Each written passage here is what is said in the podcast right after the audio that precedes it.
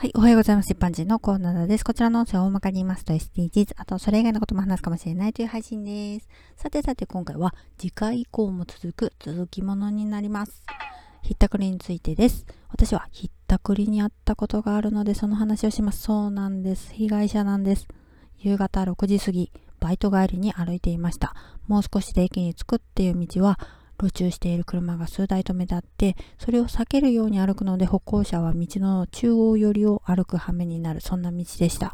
歩いていて、後ろから車が来る気配はわかるから、私は路中している車側によって歩く速度を緩めたその瞬間、バイクが私の近くに来て、後ろに乗っていた男は私のカバンを掴んでいました。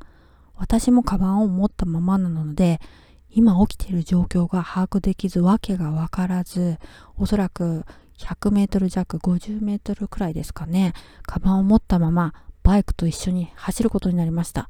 その時の頭の中は、ありえないありえない、その言葉だけ繰り返し高速ループでした。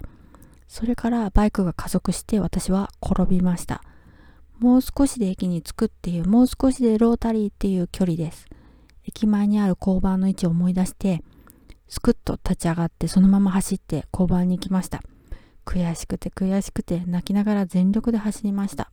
自然に出てくる涙は止まらなくって、その時も頭の中はありえないありえない。その言葉だけ繰り返しループでした。泣いて顔がぐしゃぐしゃだったと思いますけど、人がたくさんいる駅のロータリーに出て周りからどう思われているとか、その時は関係なくて、ただひたすら交番を目指して走りました。続きはまた次回。お楽しみにまた聞いてくださいね。ではまた。